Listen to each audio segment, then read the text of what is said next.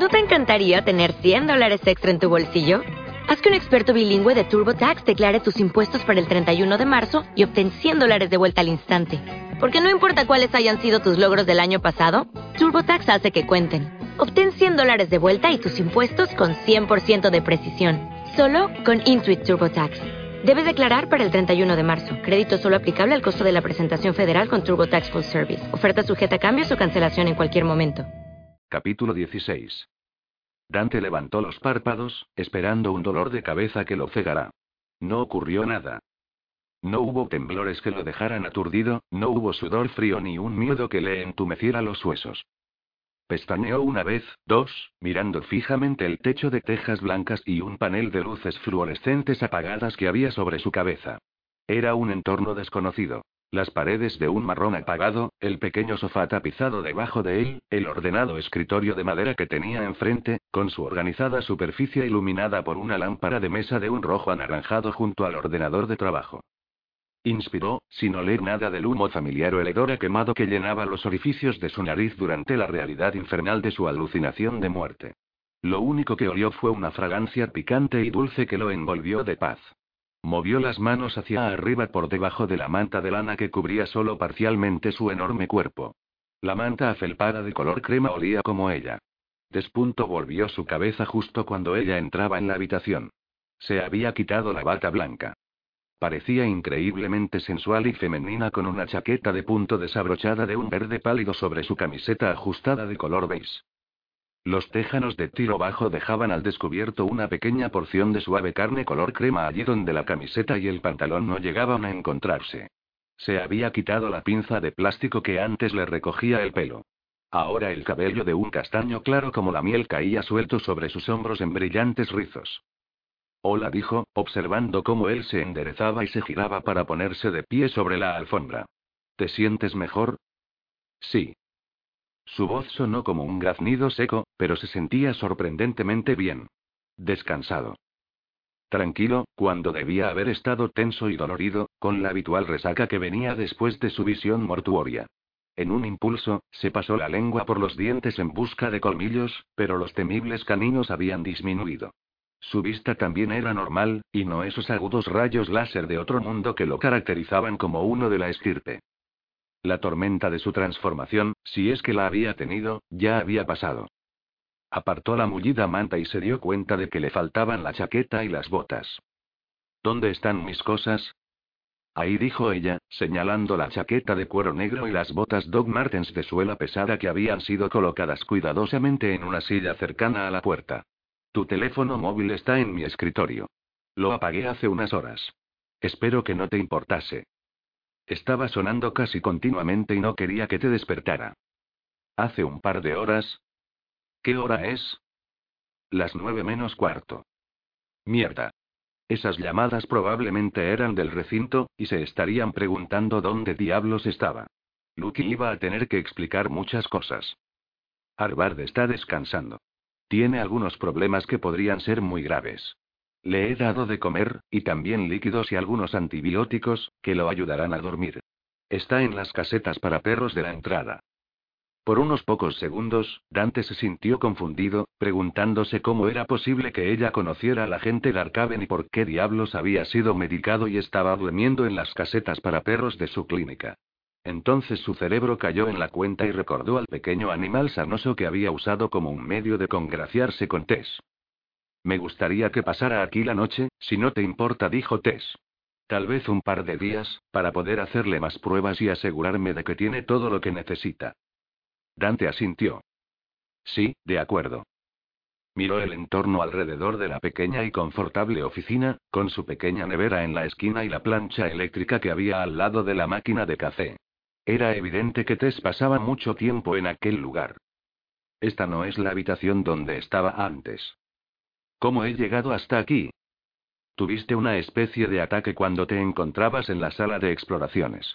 Yo te levanté y te ayudé a caminar hasta mi oficina. Pensé que sería más cómoda. Parecías bastante fuera de ti. Sí, dijo él, frotándose la cara con las manos. ¿Fue eso? ¿Un ataque? Algo así. ¿Te ocurre con frecuencia? Se encogió de hombros, no viendo ninguna razón para negarlo. Sí, supongo que sí. Tess se acercó a él y se sentó en el brazo del sofá. ¿Y tomas alguna medicación? Quería comprobarlo, pero no me gustaba la idea de revisarte los bolsillos. Si hay algo que necesites. Estoy bien, dijo él, todavía maravillado por la ausencia de dolor y de náuseas después del que había sido el peor de sus ataques hasta la fecha. El único que le había sobrevenido estando despierto. Ahora, aparte de estar un poco atontado por el sueño profundo, apenas podía asegurar que hubiera tenido la maldita visión. ¿Me diste tú algo, o me hiciste alguna cosa? Hubo un momento en que sentí tus manos en la espalda y moviéndose en mi cabeza. En el rostro de ella apareció una expresión extraña, casi un momento de pánico. Luego pestañeó y apartó la vista de él. Si crees que puede ayudarte, tengo Tilenol en mi escritorio. Te daré un poco y un vaso de agua. Ella comenzó a levantarse. Tess. Dante la cogió de la muñeca en un apretón leve. ¿Has estado conmigo todo el tiempo, todas estas horas? Por supuesto. No podía dejarte aquí solo. Él tuvo una repentina y clara imagen mental de lo que ella habría visto si estuvo allí junto a él mientras luchaba contra el ataque a esas malditas pesadillas premonitorias sobre su propia muerte. Pero no había huido ni gritando y tampoco lo miraba con terror. De hecho, se preguntaba si tal vez el haber estado con ella habría aliviado la peor parte de su pesadilla antes incluso de que comenzara. La manera en que ella lo tocó había sido tan suave, tan serena y tan tierna. Te quedaste conmigo, dijo él, asombrado por su compasión. Me ayudaste, Tess. Gracias. Ella podía haber apartado su mano en cualquier momento, pero vaciló, con una mirada interrogante en sus ojos azul verdosos. Creo que, ya que parece que ahora ya estás bien, creo que es hora de dar por acabada la noche. Es tarde, y debería irme a casa. Dante reprimió la urgencia de señalarle que estaba intentando huir otra vez. No quería asustarla, así que se levantó lentamente del sofá y se quedó de pie junto a ella. Le miró los dedos, sus yemas todavía se tocaban, pues ninguno de los dos osaba romper el inesperado contacto. Tengo que, tengo que irme, dijo ella en voz baja. No creo que esto, lo que sea que esté pasando entre nosotros, sea una buena idea. No estoy buscando liarme contigo. Y sin embargo has estado aquí sentada cuidando de mí durante más de cuatro horas. Ella frunció el ceño. No podía dejarte solo. Necesitabas ayuda. ¿Qué necesitas, Tess? Él hizo un ovillo con sus dedos, capturando los suyos ahora con firmeza. El aire en la pequeña oficina parecía oprimirlos y vibrar entre ellos. Dante pudo sentir cómo el pulso de Tess se aceleraba hasta convertirse en un latido rápido, una vibración que a él le llegaba a través de los dedos. Él podía ver su interés, el deseo que había estado presente cuando la besó en la exposición de arte y había estado seriamente tentado de seducirla frente a unos cientos de testigos. Ella lo había deseado entonces, y tal vez la pasada noche también. Un delicioso rastro de aroma surgía de su piel mientras él le decía con una mirada elocuente y lo suficientemente clara que ella lo estaba deseando en ese mismo momento. Dante sonrió, sintiendo llamaradas de deseo por esa mujer cuya sangre era ahora una parte de él. La mujer que podía estar confabulada con sus enemigos, si es que Tess tenía algo que ver con las aventuras farmacéuticas de aquel que en otro tiempo había sido su novio. Ahora ella no estaba pensando en él, eso era seguro. Tess tenía los ojos cerrados y respiraba agitada y superficialmente con los labios ligeramente separados. Dante flexionó los bíceps, apenas ligeramente, para atraerla más cerca de él. Ella no se resistió. Quiero volver a besarte, Tess. ¿Por qué? Él soltó una risita por lo bajo. ¿Por qué? Porque eres preciosa y porque te deseo. Y creo que tú me deseas también. Dante llevó la mano libre hasta su rostro y acarició suavemente la línea de su mandíbula.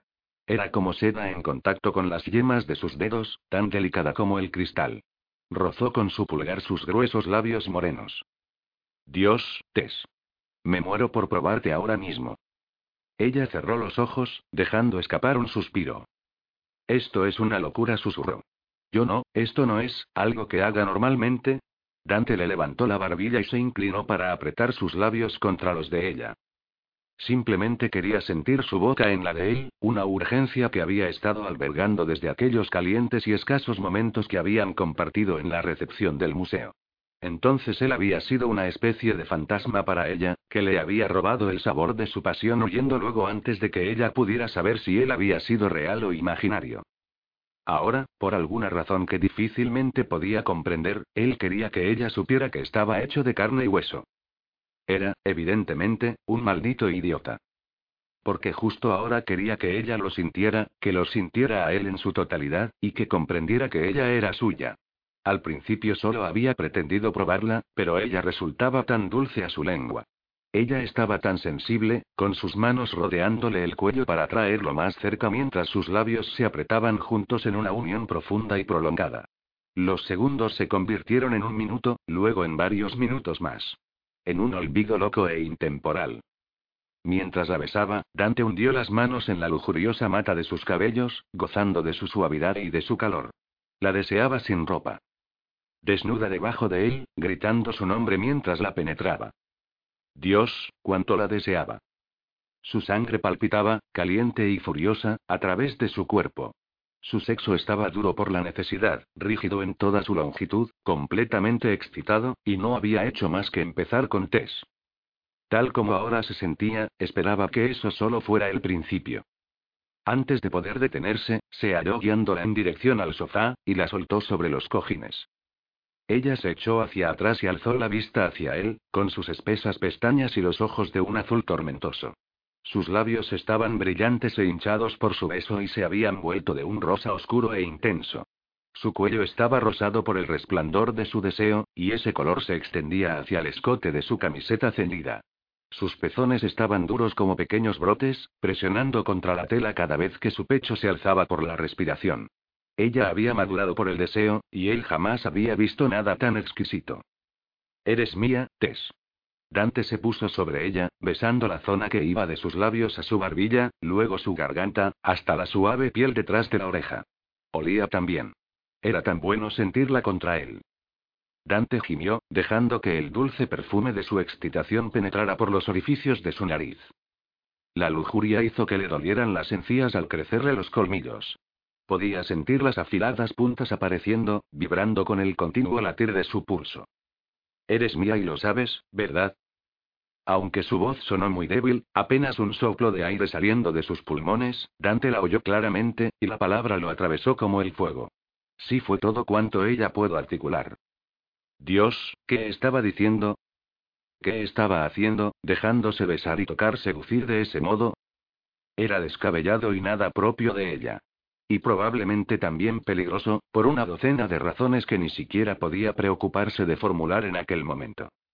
Ella nunca había sido fácil, estaba muy lejos de serlo, dada su desconfianza general hacia el género masculino, pero algo en aquel hombre hacía que su miedo y su inhibición se esfumaran por la ventana. Se sentía de alguna manera unida a él, con un tipo de conexión más profunda de lo que nunca había conocido, en un territorio inexplorado que la hacía pensar en conceptos propios de los cuentos de hadas, como la idea de predestinación y destino. Esas cosas no formaban parte de su léxico habitual, pero no podía negar que a pesar de todo lo que pensaba sobre ese momento, sentía, que estaba haciendo lo correcto. Era demasiado bueno como para dudarlo, incluso aunque su cuerpo se sintiera inclinado a escuchar a su razón. Lo cual no ocurría, no cuando Dante la estaba besando, tocando, consiguiendo que todo lo que en ella había de femenino se despertara como si hubiera estado dormido durante cien años. No se resistió mientras él, con cuidado, le quitaba el suéter, luego le levantó el dobladillo de su camiseta por encima de los pechos. Él respiraba con fuerza al inclinarse y besar su estómago desnudo, jugando con suaves mordiscos subiendo más allá de su ombligo hasta el cierre frontal de su sujetador. Lo desabrochó y lentamente retiró el satén de sus pechos. Dios, eres preciosa.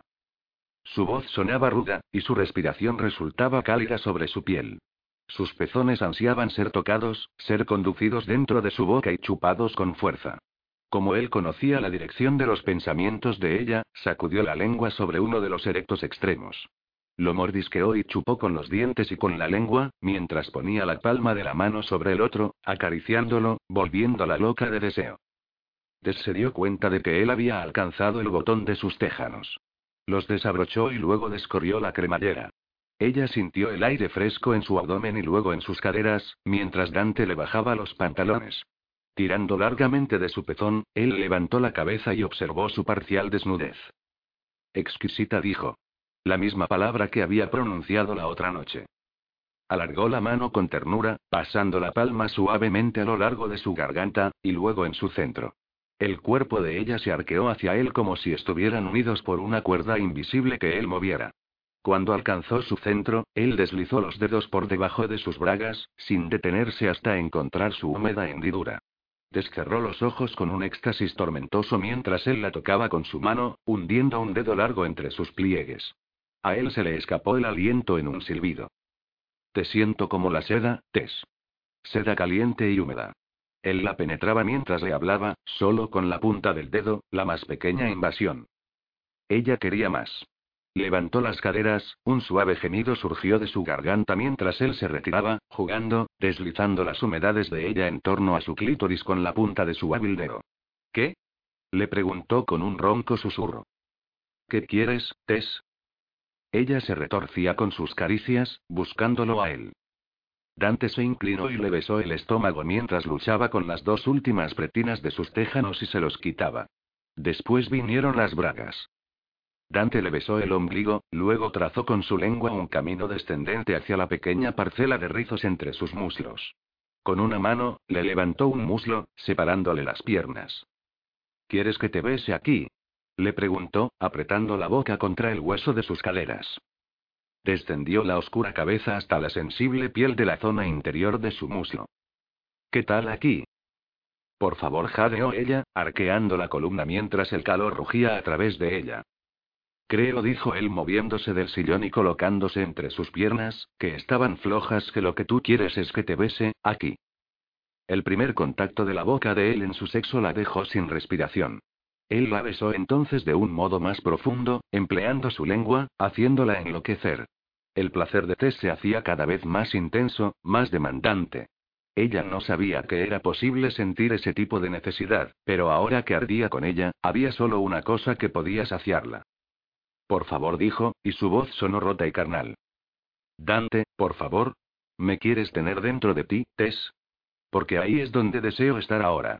Quiero hundirme dentro de ti, sintiendo como todo tu calor húmedo extrae de mi polla hasta la última gota. Oh, Dios. Iba a hacer que se corriera solo de pensarlo. Sí logró chillar. Por Dios, sí. Eso es lo que quiero.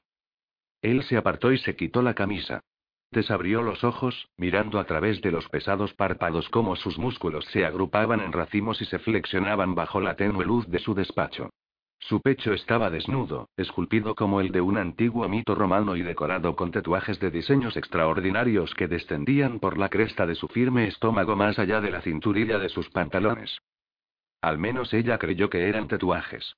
Ante sus ojos inundados por el deseo, los diseños geométricos parecían cambiar de color mientras lo contemplaba, las líneas mutaban de un intenso rojo vino a un azul morado y un verde oceánico. Tu piel es maravillosa, dijo ella, tan intrigada como asombrada. Dios, Dante, tus tatuajes. Son increíbles. Ella alzó la vista hasta su rostro y creyó ver una especie de destello ámbar en sus ojos. Y cuando sus labios se curvaron en una sonrisa, parecía tener algo dentro de la boca. Dante se desabrochó los pantalones negros y se los quitó. No llevaba nada debajo. Su sexo se liberó, enorme y erecto, tan impresionante como el resto de su cuerpo. Para su sorpresa, el bello diseño de tatuajes continuaba bajando, formando una espiral alrededor de la raíz de su erección como una multitud de dedos adoradores. Gruesas venas rodeaban toda la extensión de su larga verga, coronada por una ancha cabeza, tan flexible y oscura como una ciruela. Ella podía haberse quedado contemplándolo eternamente, pero él se acercó al escritorio y apagó la luz. Deslamentó que la oscuridad lo ocultara, pero un instante después él la cubría con su calor y ella dejó que sus manos exploraran todo aquello que ya no podía ver. Él se apretó contra ella, separándole los muslos con la pelvis para colocarse entre sus piernas. Su sexo estaba duro e intensamente cálido, mientras se restregaba contra sus pliegues, simplemente jugando con ella y haciendo que lo deseara cada vez más. Dante. La respiración se le escapaba, estaba tan preparada para él, tan llena de necesidad. Le costó un inmenso esfuerzo desviar la atención de los estragos que él estaba provocando en sus sentidos y pensar racionalmente por un segundo. Dante, espera. Yo. Tomo la píldora, pero tal vez deberíamos. Todo está bien. La besó al tiempo que su erección se estrujaba contra su centro. Le lamió los labios, el sabor de los propios fluidos de ella tenían una dulzura de almizcle que permanecía aún en su lengua. Conmigo estás a salvo, Tess. Te lo prometo. Normalmente hubiera sido la última persona en fiarse de alguien, pero algo le decía que podía creerle. Increíblemente, se sentía segura con él. Protegida. Él la besó otra vez, empujando su lengua más profundamente. Tess se lo permitió, devolviéndole el beso al tiempo que arqueaba las caderas y se colocaba ella misma en la punta de su pene para demostrarle que lo deseaba. Él exhaló aire bruscamente, moviendo la pelvis mientras sus cuerpos comenzaban a unirse. Eres mía, jadeó contra su boca. Tess no podía negarlo. No ahora. Se aferró a él hambrienta, y luego él, con un profundo gruñido, empujó hacia adelante, hundiéndose en ella más profundamente. Capítulo 17. En su laboratorio privado al otro lado de la ciudad, Ben Sullivan había decidido hacer algunos ajustes a la fórmula del carmesí.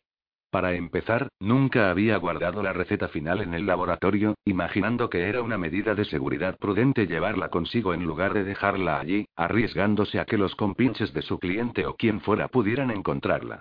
Lo ponía un poco paranoico la idea de tener que interrumpir su pequeña aventura lucrativa. Después de la llamada telefónica que había hecho a su benefactor hacía un rato aquella misma noche, tenía la sensación de que su paranoia era algo más que una mera corazonada. Había relatado todo lo ocurrido la noche anterior, desde cómo había escapado de aquellos tipos que lo habían perseguido al salir del club hasta la increíble idea de que el carmesí había tenido un efecto peligroso si había sentido inclinado a llamarlo vampírico en uno de sus clientes más recientes. Las noticias habían sido recibidas con la usual serenidad impertérrita de su patrocinador. Le había aconsejado no transmitir ninguno de los detalles a nadie y habían acordado una reunión al anochecer del día siguiente. Tras los largos meses de secreto y anonimato, iba a encontrarse cara a cara con ese tipo. Con menos de 15 horas por delante para la reunión, Ben pensó que sería acertado ocultar la fórmula del carmesí lo mejor que pudiera, por si necesitaba alguna baza a su favor cuando fuera al encuentro con su jefe. Después de todo, no sabía exactamente con quién estaba tratando, y no era tan tonto como para no tener en cuenta que podía ser alguien con bastantes conexiones importantes en el mundo de la AMPA. No sería la primera vez que un chaval del sur creyera que podía jugar con auténticos matones y acabara flotando en el río Mystique. Copió las dos fórmulas, la original y la nueva, modificada por lo que él consideraba su propia seguridad y retiró el pendrive de su ordenador. Borró todos los rastros de informes de su disco duro y luego salió del laboratorio. Tomó carreteras secundarias para volver a la ciudad, solo por si lo estaban siguiendo, y acabó en el norte, no muy lejos del apartamento de Tess. A ella le sorprendería saber con cuánta frecuencia pasaba cerca de allí, solo para comprobar si estaba. Estaría más que sorprendida, reconoció. Se sentiría un poco desconcertada si tuviera una idea de lo obsesionado que estaba con ella. Odiaba no poder liberarse de ella, pero el hecho de que ella siempre hubiera insistido en mantener las distancias, particularmente desde que habían roto, únicamente contribuía a aumentar su deseo. Continuaba esperando que volviera con él, pero después de la otra noche, cuando sintió que ella se encogía al besarla, algunas de esas esperanzas se habían desvanecido. Ben dobló una esquina con su furgoneta y se dirigió hacia la calle de Tess. Tal vez aquella sería la última vez que pasaría por delante de su casa. La última vez que se humillaría a sí mismo como un patético mirón. Sí, pensó, pisando el freno ante una luz roja, tal vez sea la hora de cortar los lazos, avanzar. Tener una maldita vida. Mientras su furgoneta estaba parada, Ben observó el porche negro que avanzaba hasta un semáforo de una calle lateral y giraba a la derecha frente a él, circulando por la calle casi vacía del apartamento de Tess. Se le retorció el estómago cuando echó un vistazo al conductor. Era el tipo del club, no el que había corrido tras él, sino el otro, aquel grande con el pelo negro y esa sensación letal en torno a él. Y maldita la hora en que reconocía a la mujer que iba en el otro asiento junto al tipo. Despunto Dios santo. ¿Qué estaba haciendo con él? La habría estado interrogando acerca de las actividades de Ben o algo así, tal vez investigaba a sus amigos y conocidos. Sintió el pánico inundándolo como un ácido en el fondo de su garganta, pero luego Ben se dio cuenta de que eran casi las 3 de la madrugada, demasiado tarde para una entrevista de la policía o la brigada antidrogas. No, fuera lo que fuese lo que ese tipo le estuviera comunicando a Tess, no tenía nada que ver con una base oficial. Ben golpeó el volante con impaciencia mientras la luz del semáforo seguía en rojo. No es que tuviera miedo de perder el porche de vista. Sabía a dónde se dirigía. Necesitaba ver con sus propios ojos cómo era realmente Tess. Finalmente la luz cambió y Ben se puso en marcha. La furgoneta entró dando tumbos en la calle justo cuando el coche se detenía junto al apartamento de Tess. Ben se detuvo a unos cuantos metros y apagó las luces. Esperó, observando con una furia que hervía a fuego lento cómo el tipo se inclinaba sobre el asiento que había al lado del conductor y le daba a Tess un largo beso. Maldito cabrón de mierda. El abrazo duró demasiado tiempo. Un tiempo condenadamente largo, pensó Ben, que estaba furioso. Puso en marcha la furgoneta y se adentró por la calle. Condujo despacio, evitando mirar cuando pasó por delante, y luego, lentamente, continuó su camino. Dante se dirigía de vuelta al recinto en un estado de completa distracción, tanto que de hecho se equivocó de camino y tuvo que retroceder varias manzanas para recuperar el rumbo. Su cabeza estaba llena con el aroma de Tess, con su sabor. Ella permanecía en su piel y en su lengua, y eso le traía el recuerdo de la sensación de su espléndido cuerpo aferrándose a él, envolviéndolo, provocándole una impresionante erección. Maldita sea. Lo que había hecho esa noche con Tess no había sido planeado y era directamente estúpido. No es que albergara mucho arrepentimiento por la forma en que había pasado las últimas horas. Nunca se había sentido tan encendido ante una mujer, y no era porque le faltaran elementos para hacer comparaciones.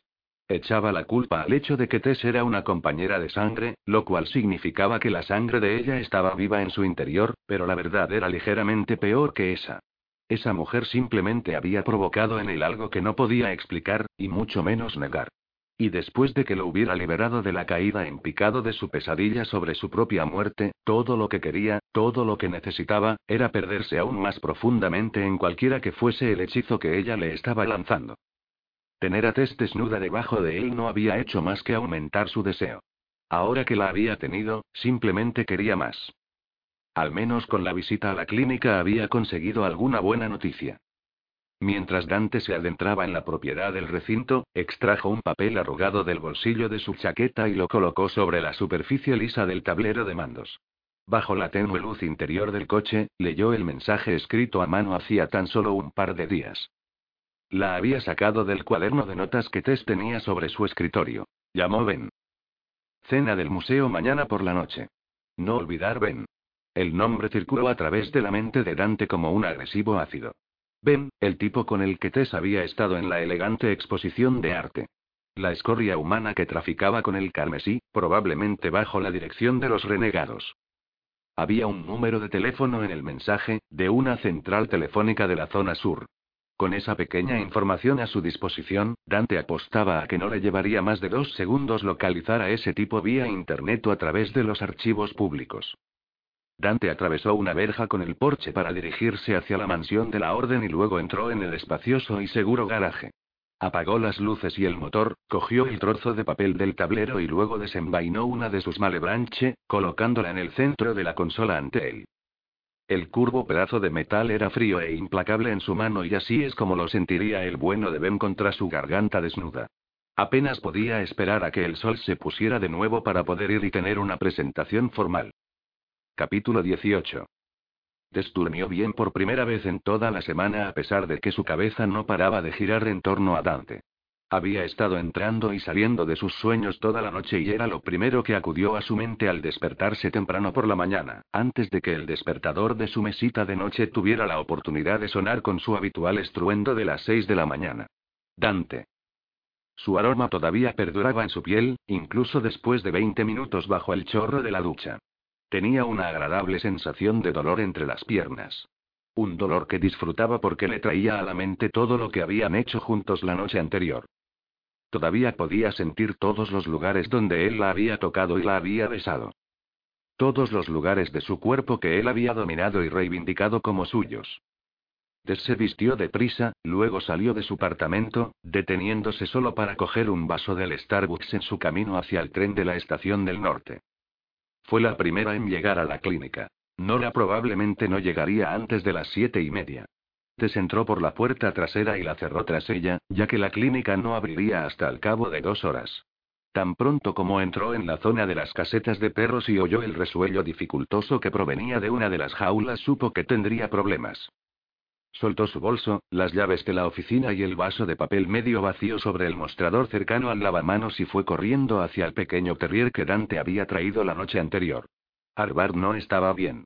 Estaba acostado de lado en su jaula y su pecho subía y bajaba a un ritmo lento, mientras ponía los ojos en blanco. Tenía la boca ligeramente abierta y la lengua, de un color gris enfermizo, le colgaba hacia un lado. Su respiración era un traqueteo seco, el tipo de sonido que indicaba que el análisis de sangre y todas las pruebas que ella le había hecho la noche anterior no necesitaban ser enviadas al laboratorio. Arbar moriría antes de que salieran por correo las muestras. Pobre pequeño, dijo Tess mientras abría la jaula y acariciaba suavemente la piel del animal. Podía sentir su debilidad a través de la yema de los dedos. Lo sostenía un diminuto hálito de vida, probablemente ya estaba condenado a morir antes de que Dante lo trajera para que ella lo viera. La compasión por el animal atenazó el corazón de Tess como si éste estuviera oprimido dentro de un puño. Podía ayudarlo. ¿Sabía la manera? Desretiró las manos y las juntó como en un nudo delante de ella. Había tomado una decisión sobre eso hacía mucho tiempo. Se había prometido a sí misma que nunca más lo haría. Pero aquel era un simple animal indefenso, no un ser humano. No el hombre cruel de su pasado que no merecía ni piedad ni ayuda. ¿Qué había de malo realmente? Podía quedarse allí mirando cómo moría el pobre perro, sabiendo que ella era la única que poseía un don para ayudarlo. No. No podía. Está bien, dijo suavemente mientras metía las manos en la jaula. Con mucho cuidado, desacó fuera a Arbar, acunando entre sus brazos su pequeño cuerpo. Lo sostuvo como si fuera un niño, soportando su ligero peso con una mano mientras colocaba la otra en su flaca barriga. Des se concentró en su respiración y en los débiles pero rápidos latidos de su corazón. Podía sentir su debilidad, la combinación de alimentos que lentamente habían debilitado su vida, probablemente durante largos meses. Y había más, las yemas de sus dedos se estremecieron mientras recorría con ellas el abdomen del perro. Sintió un gusto amargo en el fondo de la garganta cuando pudo notar el cáncer con su tacto. El tumor no era muy grande, pero sí letal. Des podía imaginarlo en su mente, viendo la red de hebras fibrosas aferradas al estómago del perro, la repugnante masa de enfermedad azulada cuyo único propósito era arrebatarle la vida. Dejó que la imagen del tumor se formara en su mente a través de las yemas de sus dedos mientras la vibración de su sangre comenzaba a hervir a fuego lento con su poder. Se concentró en el cáncer, viéndolo iluminarse desde dentro y luego quebrarse. Sintiendo cómo se disolvía mientras ella sostenía la mano sobre él deseando destruirlo. El don regresaba a ella tan fácilmente, con una inexplicable habilidad. Mi maldición, pensó, aunque era difícil considerarlo así ahora que el pequeño bulto acurrucado en sus brazos gemía suavemente y le lamía la mano con gratitud.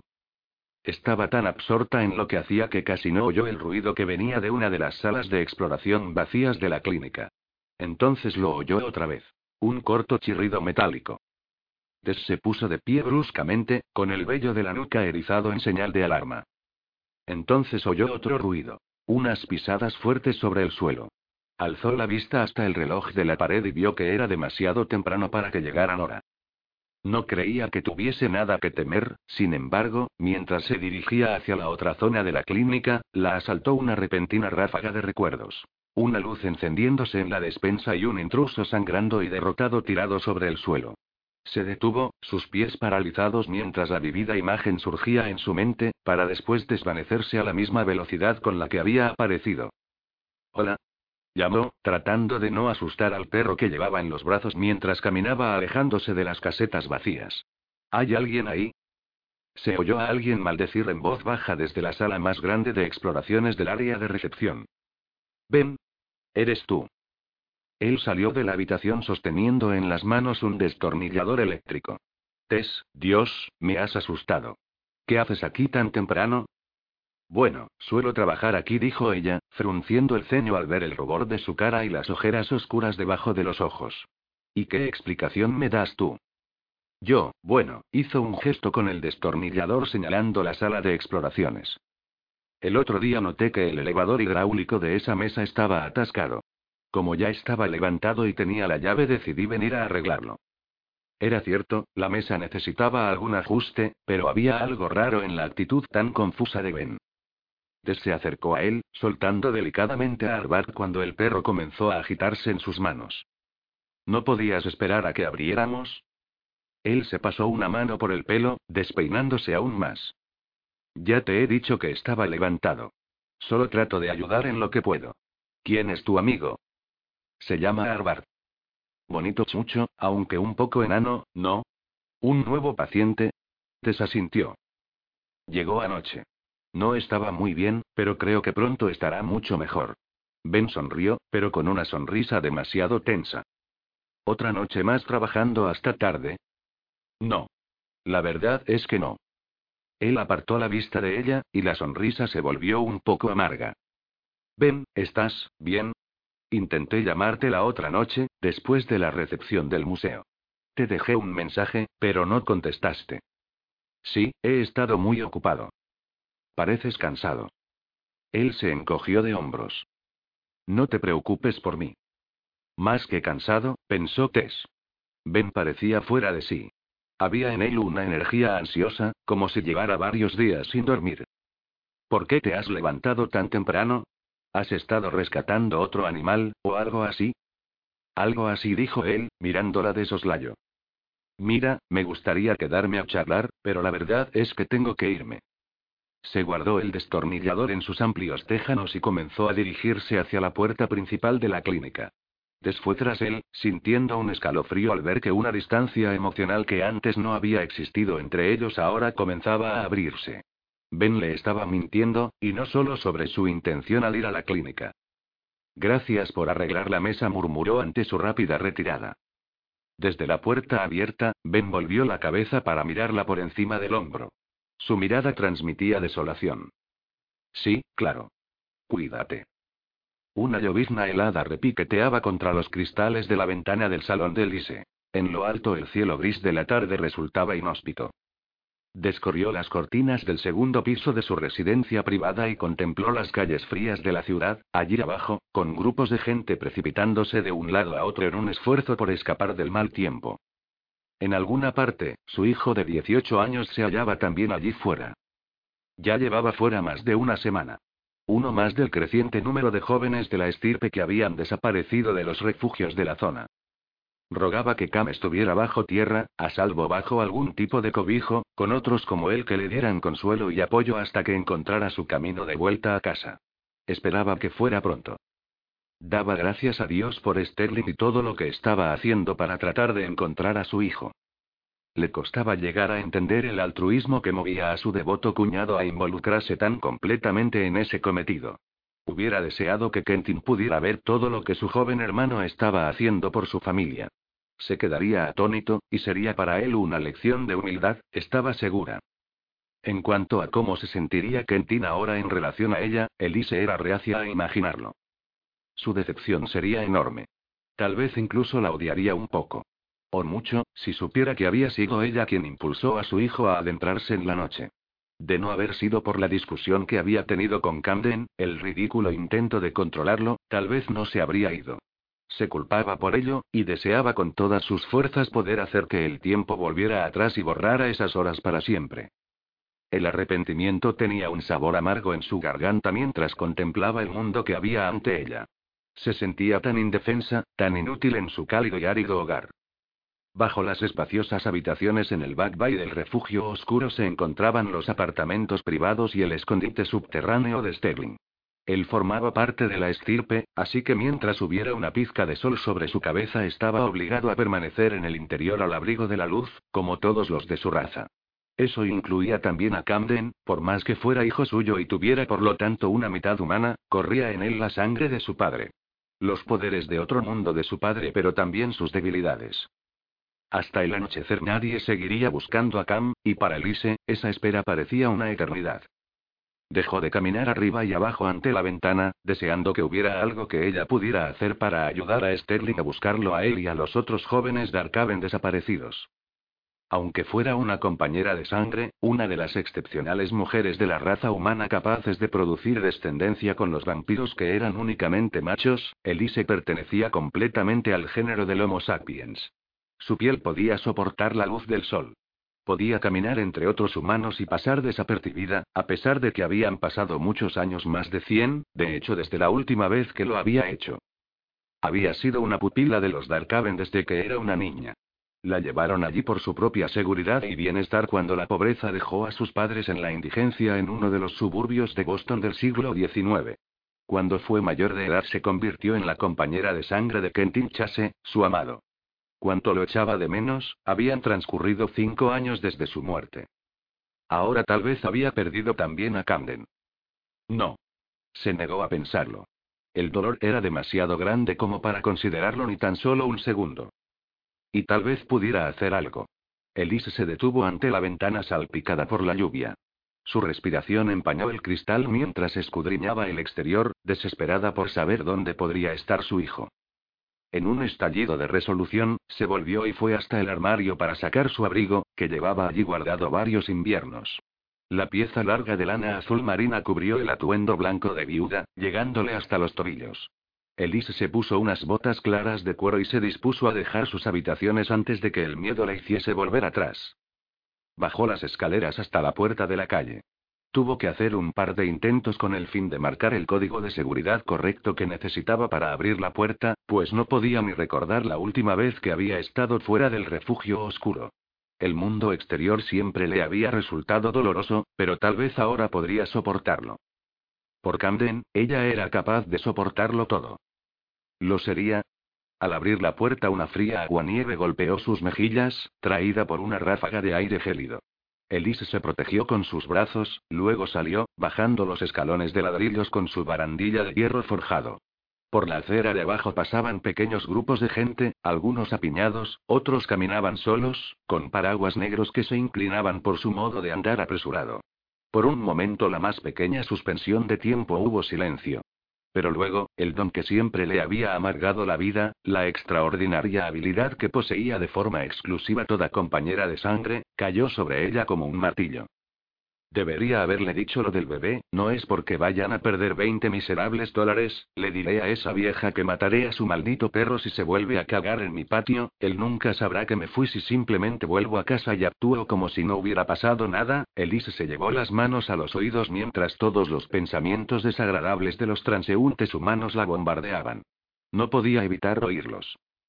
Llegaban hasta ella volando como murciélagos, un frenético asalto de mentiras, traiciones, y todo tipo de pecados. No pudo dar otro paso. Se detuvo allí, empapada por la llovizna, con su cuerpo helado en un pasaje entre los apartamentos del refugio oscuro, incapaz de obligarse a sí misma a moverse. Camden estaba allí fuera en algún lugar, necesitando que ella, o que alguien lo encontrase. Sin embargo, ella le estaba fallando. No pudo hacer nada más que taparse la cara con las manos y llorar. Capítulo 19. La oscuridad llegó temprano esa noche, acompañada de una continua y desapacible lluvia de noviembre que provenía de una espesa niebla de nubes negras. La sección de apartamentos del vecindario del sur de Boston que probablemente no tiene nada especial para ver durante el día, con su conjunto de duplex y bloques de viviendas de ladrillo se vio reducida a una barriada mojada y sin color bajo un monótono diluvio. Dante y Chase habían llegado al bloque desvencijado de Beb Sullivan hacía aproximadamente una hora, justo después de la puesta de sol, y allí continuaban esperando en uno de los coches todoterreno de ventanas oscuras propiedad de la orden. Simplemente el buen aspecto del vehículo hacía que diera la nota allí, pero por otra parte transmitía claramente el mensaje de no se te ocurra joderme, lo cual ayudaba a que los pandilleros y otros matones de las calles no se acercaran demasiado. Los pocos que habían merodeado cerca de la ventana para echar un vistazo decidieron irse rápidamente al vislumbrar a través del vidrio los colmillos de Dante. Estaba nervioso por todo el tiempo de espera, y casi deseaba que algún humano estúpido fuera lo bastante estúpido como para hacer un movimiento en falso y así pudiera dar salida a una parte de su energía ahora inútil. ¿Estás seguro de que esta es la dirección del traficante? preguntó Chase, que se hallaba junto a él en el oscuro asiento de enfrente. Dante asintió, tamborileando con sus dedos en el volante. Sí, estoy seguro. Había considerado la idea de hacer a solas su visita al exnovio de Tess y además traficante de carmesí, pero luego creyó que sería mejor traer algún apoyo por si acaso. Apoyo para Ben Sullivan, no para él. Dante no estaba seguro de si el hombre continuaría respirando cuando acabase con él en el caso de acudir solo a la cita. Y no solo porque Sullivan fuese una escoria que traficaba con droga. El hecho de que el tipo conociese a Tess, y no había duda de que la conocía íntimamente, hacía saltar el gatillo que disparaba la rabia de Dante. Un sentimiento de posesión desatado lo embargó, una necesidad de protegerla de los perdedores como ese Ben Sullivan. Exacto. Como si Dante mismo fuera una especie de premio. ¿Cómo lo averiguaste? La pregunta de Chase interrumpió sus pensamientos, provocando que volviera a concentrarse en la misión. Aparte de ver a ese tipo huir del club la otra noche, no teníamos ninguna pista para llegar hasta él. Dante ni siquiera miró a Chase, se limitó a encogerse de hombros mientras los recuerdos de las horas pasadas con Tess inundaban sus sentidos. No importa cómo conseguí la dirección, dijo después de un largo minuto. Los Darkaven tenéis vuestros métodos. Nosotros tenemos los nuestros. Mientras otra oleada de nerviosa impaciencia lo invadía, Dante vislumbró por un momento a su presa. Se enderezó en el asiento de conductor del vehículo, mirando hacia afuera en la oscuridad. El humano se desvió por una esquina y siguió adelante, con el rostro parcialmente escondido por una sudadera con capucha. Llevaba las manos en los bolsillos de un abultado chaleco acolchado, y caminaba con rapidez, mirando continuamente por encima de su hombro como si esperara que alguien le siguiera los talones. Pero era él, Dante estaba seguro. Ahí está nuestro hombre, dijo mientras el humano subía al trote los escalones de hormigón de su apartamento. Vamos, Harvard. Anímate. Dejaron el vehículo con la alarma puesta y entraron tras él en el edificio antes de que la puerta se cerrara, pues ambos eran varones de la estirpe, capaces de moverse con la velocidad y agilidad natural propia de los vampiros de su raza. Cuando el humano metía la llave en la cerradura de la puerta de su apartamento en el tercer piso para abrirla, Dante lo empujó en la oscuridad lanzándolo al otro lado de su espartano salón. Me cago en, Sullivan trató de levantarse, apoyando una rodilla en el suelo, y de repente se quedó helado. Su rostro podía verse gracias al resquicio de luz que procedía del foco desnudo del pasillo. Hubo un destello en los ojos del humano, algo por debajo de su inmediata sensación de miedo. Reconocimiento, pensó Dante, imaginándose que probablemente se acordaba de ellos por haberlos visto la otra noche en la discoteca. Pero también había ira. Pura animosidad de macho. Dante podía olerla surgiendo de los poros del humano. Lentamente se puso en pie. ¿Qué mierdas pasa? ¿Y si nos lo dices tú? contestó Dante, encendiendo una luz mientras entraba al lugar a grandes pasos. Tras él entró Chase y cerró la puerta con llave. Estoy muy seguro de que puedes imaginar que esta no es una visita social. ¿Qué quieres? Para empezar, información. Depende de ti cómo vamos a obtenerla. ¿Qué tipo de información? Su mirada se movió ansiosamente entre Dante y Chase. No sé quiénes sois y no tengo ni idea de qué estáis hablando. Verás, dijo Dante, interrumpiéndolo con una risita, las preguntas absurdas son realmente un mal comienzo. Mientras la mano derecha del humano se deslizaba en el hondo bolsillo de su chaleco acolchado, Dante sonrió satisfecho. Vas a convencerme de que eres un idiota, sigue adelante y saca ese revólver. Solo para ser claros, te diré que realmente espero que lo hagas. El rostro de Ben se puso tan blanco como las paredes sin pintar de su apartamento. Retiró la mano del bolsillo, muy lentamente. ¿Cómo? Aparte de nosotros, ¿esperabas a alguien más esta noche? Dante avanzó hasta él y le sacó del bolsillo la pistola del calibre 45 sin que él mostrase ninguna resistencia. Se volvió hacia Chase y le entregó el arma con el cierre de seguridad. Una mierda de arma para una mierda de traficante, solo la tengo para protegerme, y no soy un traficante, siéntete, le dijo Dante, haciéndolo caer sobre un sillón de falso ante. Este era el único mueble de la habitación, aparte de la mesa de trabajo con el ordenador que había en una esquina y la estantería con el equipo estéreo contra la pared. Dante se dirigió a Chase. Dale un buen repaso al lugar, a ver qué puedes encontrar. No soy un traficante de drogas, insistió Sullivan mientras Chase salía de la habitación para comenzar la búsqueda. No sé qué es lo que pensáis. Te diré lo que pienso. Dante bajó la cabeza, notando que su ira estaba afilando sus ojos y que los colmillos comenzaban a pincharle la lengua. Supongo que no vas a quedarte ahí sentado negando que te vimos traficar con carmesí al fondo de aquella discoteca hace tres noches. ¿Cuánto tiempo llevas traficando con esa mierda? ¿Cuándo te metiste? El humano bajó la mirada, formulando su mentira. Dante le cogió la barbilla con un violento apretón y lo obligó a levantar la mirada. No querrás morir por esto, ¿verdad, gilipollas? ¿Qué puedo decir? Estáis equivocados. No tengo ni idea de qué estáis hablando. Tal vez ella pueda decirnos algo, intervino Chase, saliendo del dormitorio justo cuando Dante estaba a punto de noquear al tipo para obtener un poco de sinceridad. Chase traía en sus manos una foto enmarcada y la sostuvo ante él. Era una foto de Ben con Tess. Ella llevaba el pelo corto pero continuaba estando deslumbrante, y parecían una feliz pareja posando en la puerta de su clínica durante el día de la inauguración. Parecéis íntimos. Apuesto a que ella podrá arrojar algo de luz sobre tus actividades nocturnas. El humano lanzó a Chase una mirada aguda. Mantente lejos de ella, o te juro que yo. ¿Ella está involucrada? preguntó Dante. La voz le raspaba la garganta. El humano se burló. ¿Me vas a preguntar eso a mí? Fuiste tú quien le metió la lengua hasta la garganta la otra noche frente a su apartamento. Sí, yo estaba ahí. Te vi, maldito hijo de puta. La noticia asaltó a Dante por sorpresa, pero ciertamente eso explicaba la ira de ese hombre, que parecía hervir a fuego lento. Dante pudo sentir los ojos de Chase mirándolo de forma interrogante, pero siguió con la atención concentrada en el celoso exnovio de Tess. Voy a perder la paciencia contigo, Bruno. Luego sacudió la cabeza. No, joder. Ya la he perdido completamente. Desenvainó una de las dos cuchillas gemelas de afiladas hojas curvas en menos de una fracción de segundo y puso su filo contra la garganta de Ben. Sonrió ligeramente mientras los ojos del humano se movían aterrorizados. Sí, ahora me siento mucho mejor. Le voy a dejar a tu laringe un poquito de espacio para respirar y vas a empezar a hablar. No más andeces ni rodeos.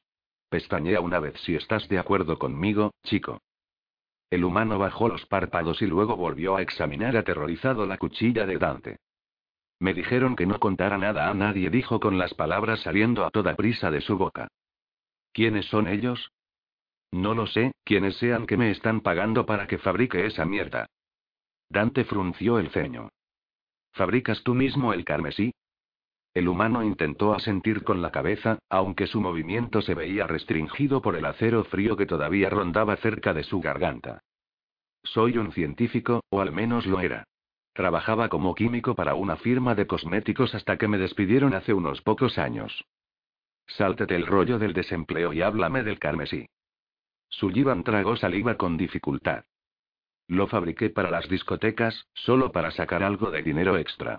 El verano pasado, no mucho después de empezar a traficar, ese tipo me ofreció aumentar la producción.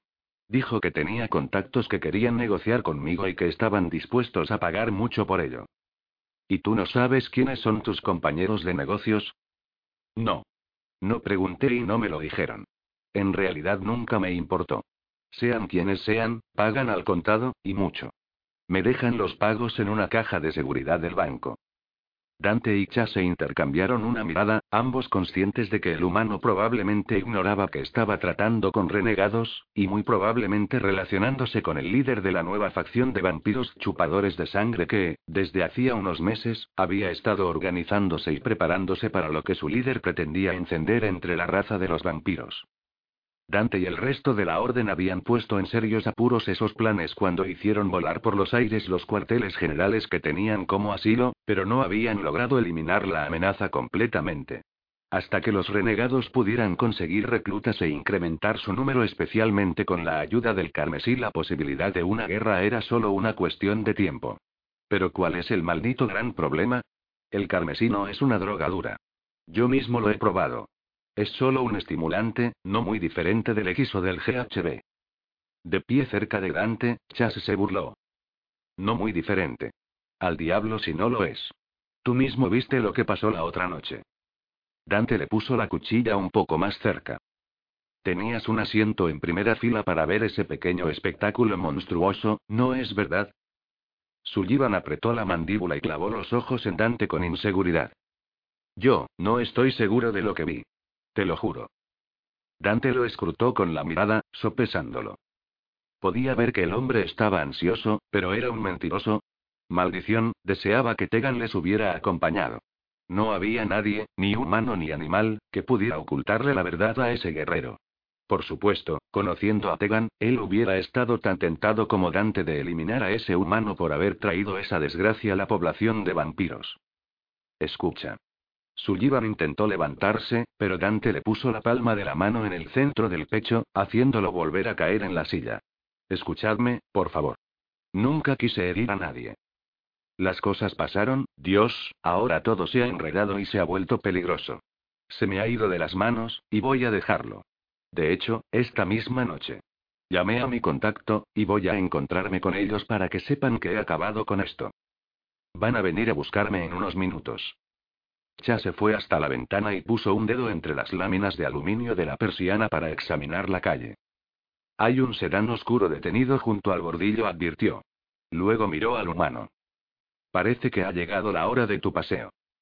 Mierda. Ben Sullivan se encogió en la silla, moviendo las manos con nerviosismo en los andrajosos brazos de la butaca. Dirigió a Dante una mirada de desconfianza. Tengo que irme. Maldita sea, necesito que me devuelvas mi revólver. No irás a ninguna parte. Dante desenfundó su malebranche y fue hasta la ventana. Examinó el vehículo que estaba esperando. Aunque era imposible decir mucho sobre el conductor a esa distancia, él estaba dispuesto a apostar a que se trataba de un renegado o un secuaz, y a que había otro sentado a su lado en el asiento de pasajeros. Se volvió hacia el humano. Si te metes en ese coche, puedes darte por muerto. ¿Cómo te comunicas con tu contacto? ¿Tienes un número para localizarlo? No. Me dieron un móvil de un solo uso. Hay un solo número programado para llamar, pero lo codificaron, así que en realidad no sé a dónde estoy llamando. Déjame verlo. Sullivan sacó el aparato del bolsillo de su chaleco y se lo entregó a Dante. ¿Qué vais a hacer? Nos encargaremos de esto por ti. Ahora mismo es necesario que vengas con nosotros para que podamos continuar esta pequeña charla en algún otro sitio. ¿Qué? No. Se puso en pie, mirando alrededor con ansiedad. Joder. Tampoco estoy seguro de poder confiar en vosotros, así que gracias pero no. Cuidaré de mí mismo. Dante cruzó la habitación y agarró al humano por la garganta antes de que éste tuviera tiempo de pestañear. No era una petición. Soltó al traficante de carmesí, empujándolo hacia Chase. Sácalo de aquí. Encuentra un camino seguro hasta el coche y llévalo al recinto. Yo voy abajo a expresarles sus disculpas a los gilipollas que esperan junto al bordillo. Mientras Chase cogía al humano por el brazo y comenzaba a moverlo hacia afuera, Dante se deslizó por la puerta y llegó hasta el vestíbulo. En menos de un segundo se halló en la calle lluviosa, se detuvo frente al sedán que estaba parado y miró a través del parabrisas a los dos humanos que estaban sentados dentro. Como Dante había sospechado, eran secuaces, mentes esclavas de un vampiro de escala superior que iba consumiendo su parte humana chupándoles la sangre pero dejándoles un resquicio de vida. Los secuaces eran seres humanos vivos que respiraban, pero estaban desprovistos de conciencia, y solo existían para obedecer las órdenes de su amo. Y se los podía matar. Dante les sonrió, más que dispuesto a acabar con ellos. El estúpido que había en el asiento de pasajeros pestañeó un par de veces como si no estuviera seguro de lo que veía. El que estaba al volante tenía mejores reflejos. Mientras su compañero soltaba un montón de insultos inútiles, el conductor puso el coche en marcha y pisó con fuerza el acelerador. El motor rugió y el sedán dio una sacudida, pero Dante lo vio venir.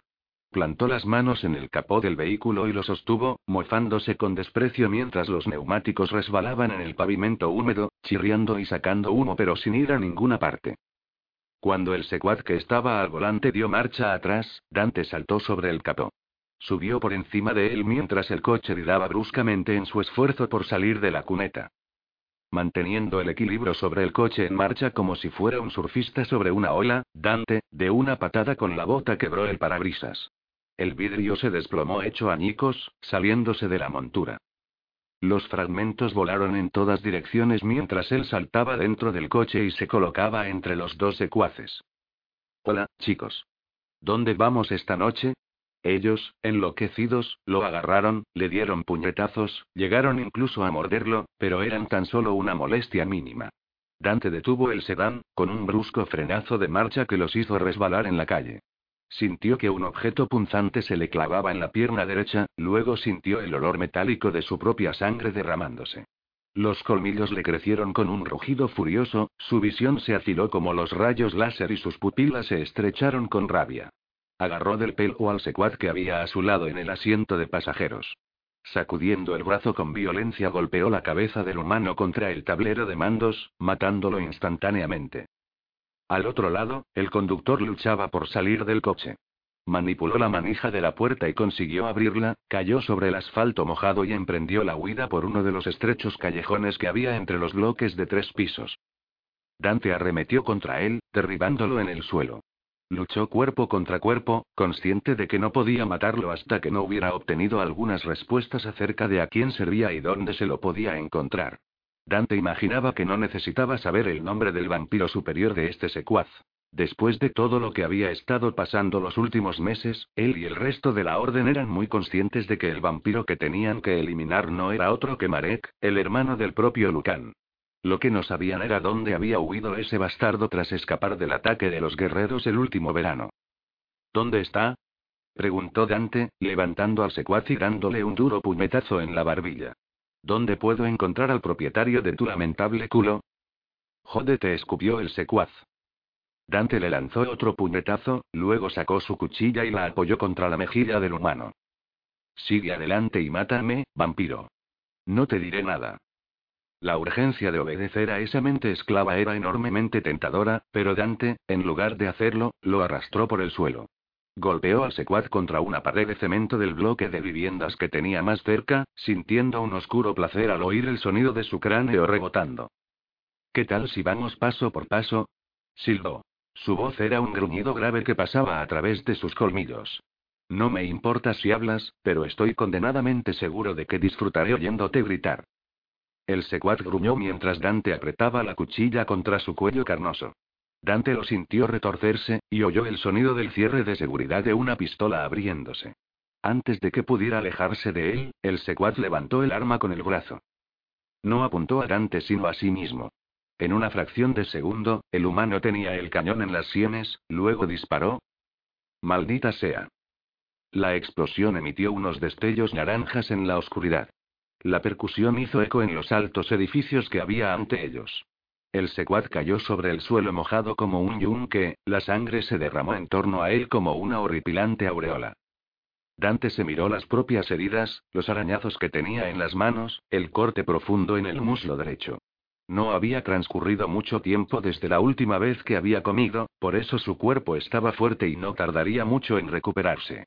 Tal vez un par de horas, o quizás menos. Pero necesitaba un lugar seguro para hacerlo. Por encima de él, se veían luces de algunos pocos apartamentos alrededor. En una de las ventanas se descorrió una cortina. Alguien lanzó un grito de horror. No faltaría mucho para que alguien llamara a la policía, e incluso probablemente ya habría sido avisada.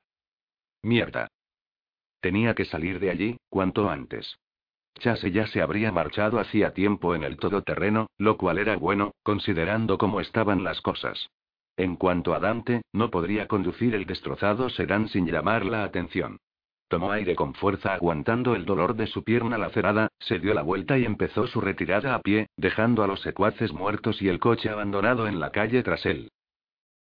O'Reilly Auto Parts puede ayudarte a encontrar un taller mecánico cerca de ti. Para más información, llama a tu tienda O'Reilly Auto Parts o visita oreillyauto.com.